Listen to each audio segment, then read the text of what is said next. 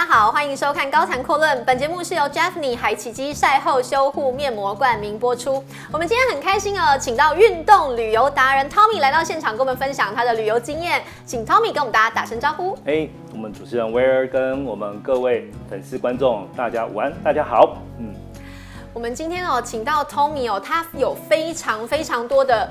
就是包括旅游的经验，不管是海外的、欧美的，都非常的多。而且我们知道，就是你带过很多高价团，譬如说像是去呃 OCOS 啊、圣安卓 OCOS，或者是说一些比较特别球场，譬如说像 Pebble Beach 这种的。那以指标性的区域来讲，就是分成比较明显的两个。嗯，第一个就是苏格兰的圣安卓，刚才您有提到。第二个就是美西旧金山的原始滩 Pebble Beach，对，那这两个就是目前目前哈，就是球友如果有机会，他们可能选择要去的标的的之一跟之二，对对对，之一跟之二，对。前面，对对对，好，那因应这样的客户的需求，所以我们也开始针对于这样子长线的区域，那开始去做一些准备，那提供给消费者一个另外一种选择的一些行程，这样子，对。那我们要问一个庸俗一点的问题，就是。这样子的行程，大概你的口袋要准备多少的一个预算？大概是区间，大概是多少，你就可以打到这样的球场。那因为在整个消费的水准来讲，就像呃麦当劳一样，在全世界麦当劳有不同的价钱，为什么？因为它对应到不同的当地的对收入或者是它的消费水准。那以目前来讲，呃，在圣安佐的部分，大约哈今年。的费用大约哈，如果搭乘经济舱的话，大概是在五十万，五十万上下。对这个水准，那这样子是几天几夜？大概可以打几个球场？对这个部分，大概行程大概天数大概在九天左右。九天，对，九天左右。那对应到美西，如果是在 Pebble Beach 的部分啊，一样是以九天。那一样是打大概四到五场球这样的一个范围，然后其中有一个是 Pebble Beach 一场，对，一场球这样大概会落点落在大概在三十万到四十万这个这个范围上下。那他住的饭店就是都是经济舱，然后跟是住在 Pebble Beach 的饭店吗？就是打那一天的那一场？对，就是呃，这个待会可以稍微再提一下，对于在行程规划里面的一些操作的一些细节，对。那因为呃球场的一个标的性，就是比如说我们到那个圣安佐去，一定要去打它的 OCOS 这个球场，因为它是高尔夫的发源地，对对对，对不对？它是世界百大的球场，算是球友们的。一个终极目标的一站，当然，当然，当然，它就像是回教徒要去麦加朝圣一样嘛。就是说，你如果是一个对于高尔夫有兴趣、有投入的球友，如果你有机会，对你如果有机会的话，势必一定要去这个地方去朝圣，因为它是所有高尔夫的一个发源地。对，没错，没错。那刚才有提到的，除了它是呃高球的发源地，它是。呃，世界百大的球场，它是标准的林克斯。嗯、我们所有所看到的这种所谓的林克斯球场，风声里面的林克斯球场，都是仿照那个林克斯的样貌来设计的。就它是原版，对，其他都是卡比，原汁原味。对，它是原汁原味。然后再来就是因为它开球时间，它 tee off 的这个时间，嗯、必须是一年前就要先就要预定，不然你只能去 stand by 去抽签。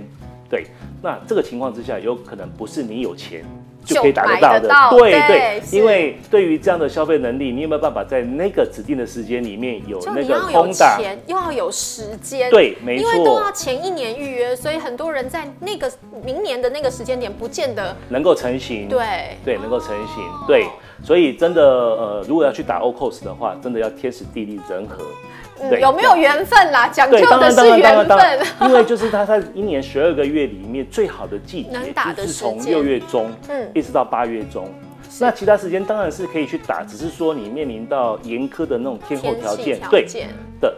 天候不好的情况的比例是非常高的。它如果是在六月到八月中旬，如果是天气好的情况，是大约在二十五度那个上下左右。一整天都是吗？不是，只要它太阳一稍微偏离去休息一下的时候，大概就会差十度，会到度。所以就是会可能二十五度到十五度，这还是天气好的时候，算是阴天这样的情况之下。对，但是如果说呃雨一进来，海风一进来的时候，大概再降个十度，所以大概只有在五度那个。温度就是一个凄风苦雨，对，然后手会很冰冻的状态下，对，甚至于我们在台湾寒流情况去打球的时候都没这么严苛，对，更严苛，更严苛。哦，所以一定要挑这个好的时间的月份去，就只有两个月的时间，就是六月到九月，六月中旬到八月中旬，哇，那时间真的是非常短哎。对，所以在那样子的一个日期指定日期的一个情况之下，你在那个当下有没有时间可以成型，其实蛮考验。蛮考验你，就是、你客人你自己本身行程安排上面的变数，不是有钱有球技就一定可以打得到，真的是天时地利人和。是我们的球友在出门的时候，基本上会把他高尔夫全部的家当都放在他的球袋里面，全部的。对对，他觉得出国用得到东西，他会全部放在他的球袋里面。对，有一个非常有趣的情况哦，就是说，一般来讲的话，在老外他们在打球的部分，他们是用脚架背带。非常轻盈的，对，甚至于我们十四支球杆，他们可能只在八支到十支左右，因为我们是观光客，哦，我们是观光客，所以我们基本上会把感觉用得到的东西全部放在我们的球袋里面，以备不时之需。没错，没错。所以只要圣安佐的杆地，一般我们安排的团体，我们都是安排杆弟。嗯，啊，他们老外就是自己背，或者是用 trolley，就是用拖车，对。但是我们考量到我们客户的需求跟习惯，比较，所以我们参加得到这种团都比较尊贵，所以基本上你要他自己背或是自己拉车比较困难。然后呢，只差了一个名牌，如果他的那个杆弟的背心上面的背后有你的名字的话，你就等于是跟 PGA 的选手一样，或者是你是。LPGA 的美女一样这样子，oh, okay, okay. 对，这些杆弟们只要看到是我们亚洲、我们台湾球友的球带的话，往往他们会自动的绕过啊？为什么？呃，对。因为他们知道那个杆带非常的重，因为他们没有拖车，他们都是用背的，用 carry 的，所以你把你所有 bag 的重量就对了，不是脚架带的。它完全是那种极限的重量。一个球袋我们曾经提过，我们去称过，公斤吗？呃，将近大概会在十八、十八上到二十左右。那一般我们的球袋常态的球袋大概是在十二、十三左右，多了七到八公斤。那对 Caddy 来说，那个负担很大。是那天来讲的话，刚好是下雨的一个情况。那在一出去就下雨了吗？对，它在室内的室内的体感温度大概就是已经大概在十到十五度左右了。那到外面去的时候，大概就是在五度左右。他把他的所有的毛线衣、他的 Gore-Tex 的外套，包含雨衣，全部都穿上去之后，还是受不了。他那天十八洞打完之后，他直接晚上就感冒挂病号，然后去求诊。那后续的七八天行程里面，他就是完全就是在旁边休息。没有办法击球，对，所以对应在呃我们在媒体里面所看到有关于 The Open，就是英国公开赛里面，他可以第一天穿短袖，第二天穿风衣，第三天穿毛线衣，对，这个情况在当地是常常可以对司空见惯的，而且是你在那边打球的这个过程当中，你自己必须去准备，或者是说你一定会面临到这样的一个情况。所以这种就是必须要靠你你们这种运动旅游达人来告诉球友说，哎，你可能需要准备什么，然后你去之前你要带什么，都要先准备啊。当然，就是说我们的一个服务，就是说我们很非常清楚跟了解现实当地的一些情况。嗯，那根据我们的经验，然后去判断在这个季节，在这个日期。啊，你在那个地方旅游的过程当中会碰会碰到或面临到什么样的问题，或什么样的状况，嗯，让我们会提早告知，让您在这个旅游过程当中会有一些准备，对，哦，才不会在现场措手不及这样子。Tommy 呢？那你有没有觉得我们刚刚讲到的都是哎打球的行程，但其实这种一趟行程出去，是你是不是还有别的？规划跟建议可以让球友更多参考。当然，就是以往我们出国去打球的这种行程啊，就是都 focus 在球场上面哈。是。呃，有一次我安排一个球友他们家族旅游的时候，他老婆问他先生说：“哎，你泰国很熟啊，那你建议我们去安排什么行程呢？”他眼神呆滞的看着我，跟看着他老婆，他说：“我只知道饭店，我只知道球场，还有餐厅。”还有按摩这四个地方，嗯，其他完全没有什么概念，这样子。那这就是呃，很显显示出以往我们球友就真的很认真，就是出国打球、打球、打球、打球，从下飞机开始打，打到上飞机之前才离开球场，可能很有深度，但广度有点不足。对，所以这个在以旅游这种概念来规划高球行程里面是相当可惜的一块，是因为都一趟路去。没错，就是说在很多国家，它对应在它的人文也好，它的历史，甚至于区域特产。其实这个部分其实都很值得去琢磨，或者是很值得去体验的。就像我们刚才有聊到的苏格兰圣安卓，对，嗯、苏格兰，对不对？Highland 的部分，或者是 Loch Lomond 的部分，其实甚至于是艾雷岛这个部分，都有非常非常棒的什么 Whisky 酒厂可以。对，没错，嗯、没错。除了 Single Malt 之外，甚至于艾雷岛那种泥煤味，那种非常非常独特的这种 Whisky 来讲的话，是。都值得我们非常值得安排行程去做。因为它其实还有很多历史人文的东西可以去参观，甚至于中部的 York 一直延伸到那个英格兰的伦敦，哦，甚至你有机会的话再飞到爱尔兰去，去体验世界排名第一的球场，对，这都是在整个旅游过程当中可以去安排的。哦、那再加上一些高球的元素，嗯，啊哈。这样子整个去体验一个完整的一个高球行程，除了说本身可以体验在不同球场的样貌状况以外，嗯、其实在旅游过程的安排，甚至于体验真正旅游的那种节奏，丰富性也会比较多。对，对，其实都相对重要的。哦、所以一个完以现在来讲的话，一个完整的高球行程已经不单单只是在球场这一块哦，其实应该是结合，比如说你住的饭店，嗯。啊，你吃的餐厅，当然，这个对于每个人的满足会有很大的落差，或者是满足度会有很大的差别。但是，怎么样去选择出一个适合你自己感觉住宿的饭店，适合你自己口味的餐厅？餐食。对对，还有一个很重要的问题，嗯、就是刚刚 Tommy 有跟我们讲，譬如说，我觉得我假设我是球友，我要去买行程哈，我觉得哎，这个行程看起来很适合我，但是其实它有一些特别的，就是。帮球友抓行程的一些撇步跟美感，就是你会建议，其实我觉得好像适合我，但其实你觉得有别的行程会更适合我。那相对在推荐旅游行程的时候也是这样，对不对？当然，当然，就像一个好的 f e a t e r 他会帮你的客户解决所有的问题一样。那我们一个好的规划者，其实就是帮消费者规划出最适合的行程。是对我，我们常常就是碰到有所谓的米其林客数，是对。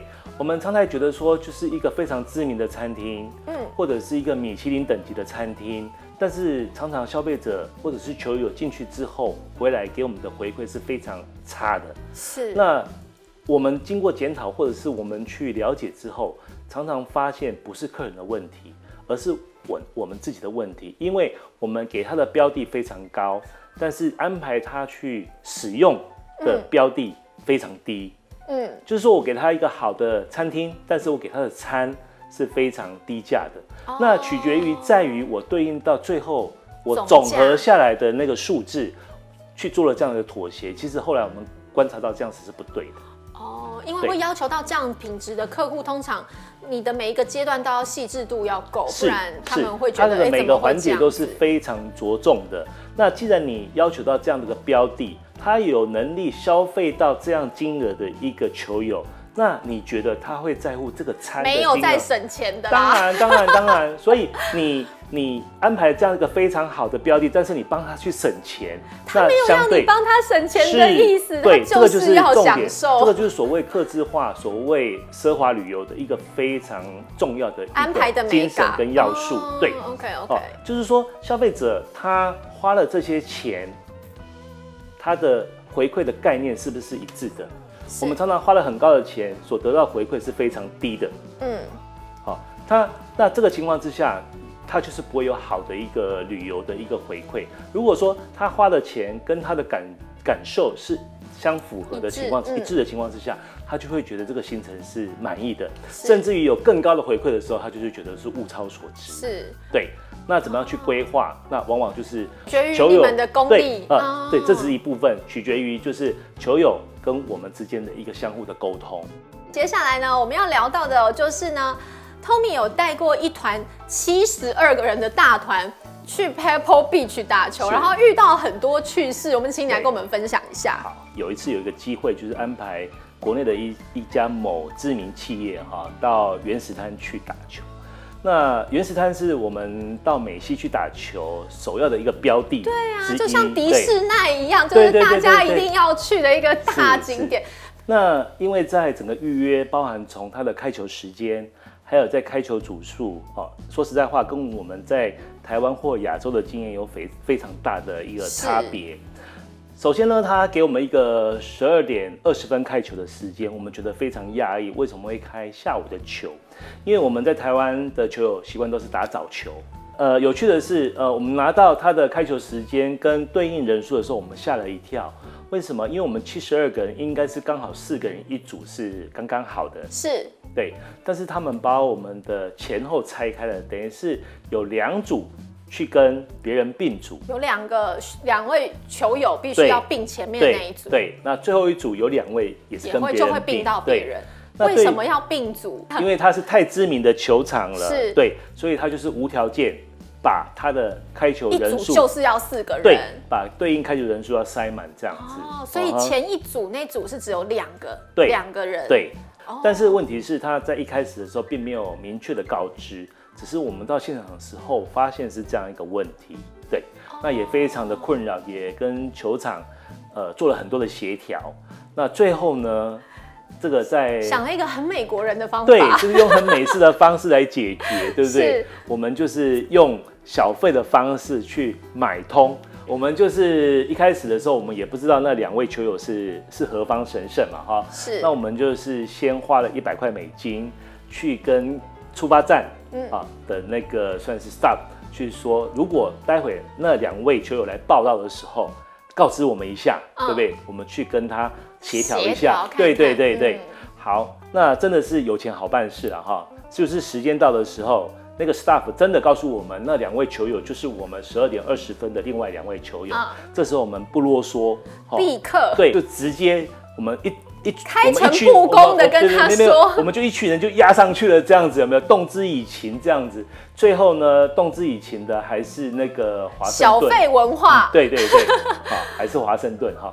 就是我们一个人给了他啊，那个两百块美金，块美金，对，好，那他们两位我们买他的位置，对，买他的位置，让他两个人移到最后我们那一组两个人的时间。哦，我们才顺利的解决。这样差了几分钟？这样差了大概是三个小时左右。哇，那他中间这三个小时就对，他就好他他就可以好好的运用那两百块美金，他可以去买东西，去热身，他可以去用餐，他可以去热身，去听听他的球技，对，这样子哈。对，那你你当场在现场反应也要很快啊，赶快帮客户。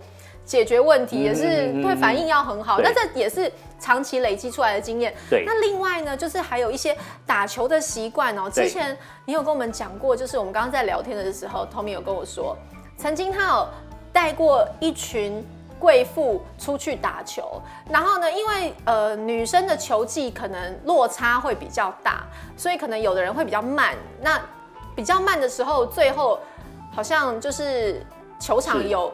一些规则，对对对，他们有一些规则的调整，你可以跟我们分享一下这个故事？可以，呃，因为对应在好的球场，它在管理时间上面是相对严谨的，哈。是。那我们女生女女女生的球友打球都比较随性。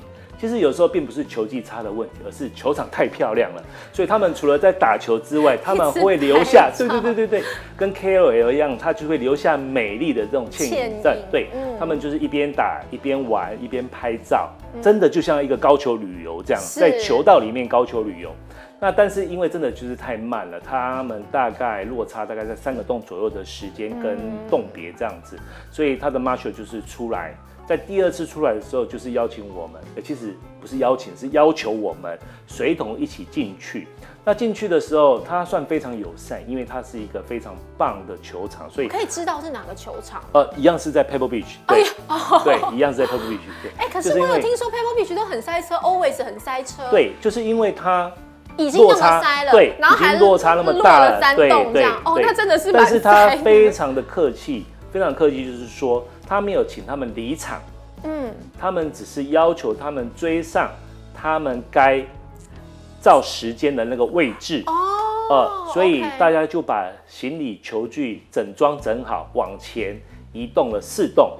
哦，到前一栋有人的那个栋的 T 台去 stand by 这样子，等前面的人开完这样子。然后他们 push 后面的球友速度加快这样子，对。所以他们就是顺延后面的每一个人就往前往前。他没有往前，他就是请他们加快，因为并不是后面的人影响到别人，是因为前面那些女球友影响到后面的人，所以他们只请。他们只请影响的人往前，然后请后面的人速度加快，这样子。所以他就落了三洞，没办法打完。是，所以他们那天只打了十五洞。十五洞哦，那这样就比较可惜一点。对，所以也制造了一个相对下一次再去的理由跟机会，这样。也是，嗯，不一样的经验，因为通常大家去想尽办法，一定十八洞尽量能打完就打完。所以这一组贵妇打了十五洞，下次还有机会哦。对，没错。那像。譬如说女女球友出门打球的话，就是会比较，我个人的话会比较习惯带自己呃熟悉的保养品，因为有时候出国皮肤比较干或者是什么的。Jeffney 的这个四生态的修护精华，它是属于稳定肤况的。那另外呢，就是它也很清爽，然后吸收度很好。像这一瓶就是他们的保湿度有高达四倍的化妆水，那因为它是属于这种比较。比较浓稠状的化妆水，所以呢，我通常除了呃洗完脸会擦之外，我还会有一另外一个使用 pebble，就是你在国外通常脸都会很干，尤其是这些大陆型气候的地方，皮肤会很干燥，所以我会敷面膜之外，我会直接把它挤在面膜上面，让它的那个面膜的。湿度更高，然后呢，它敷在脸上的时间干的速度可以更慢，所以这样子你就可以加倍的保湿，让你的皮肤可以状况比较好。因为有时候舟车劳顿什么的，皮肤其实会比较干，也会比较累，尤其是像你看爱尔兰这些地方这些。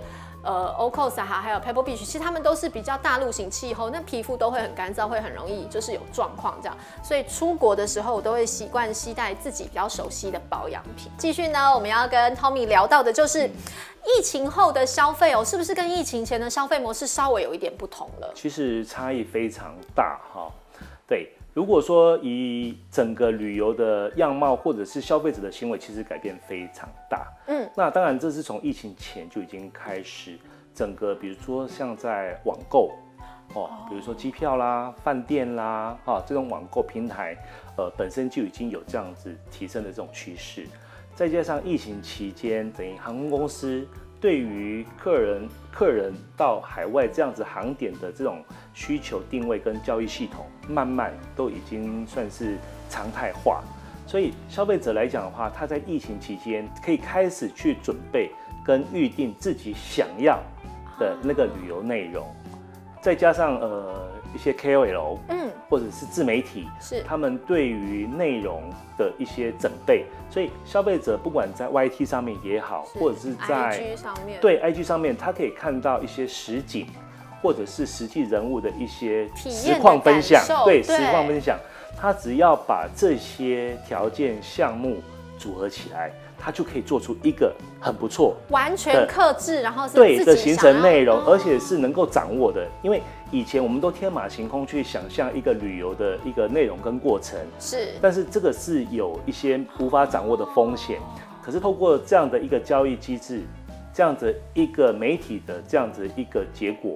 可以让他能够很清楚掌握到他规划的是什么样的东西，可以得到买到什么样的内容，所见即所得的概念。对对对。哦、那所以在呃整个旅游规划的过程当中，我们呃旅游业者的空间就被压缩掉了。哦。嗯哼。所以呃我们所卖的就是我们的经验，跟我们对于你对于消费体验。